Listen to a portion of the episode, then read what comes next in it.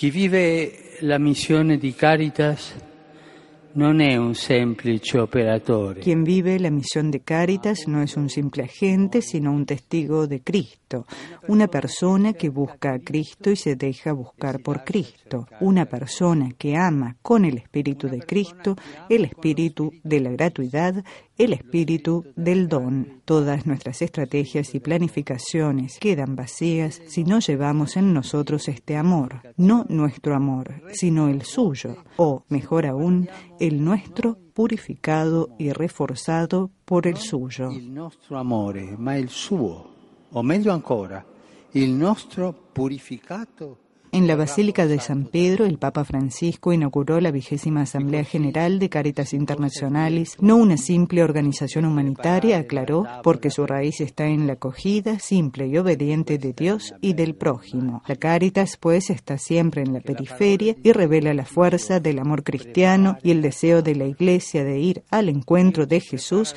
en toda persona, sobre todo cuando es pobre y sufre. En un mundo donde hay alimentos para todos, pero parece que falte la voluntad de compartir, el pontífice ha recordado a los potentes de la tierra que Dios los llamará a juicio un día.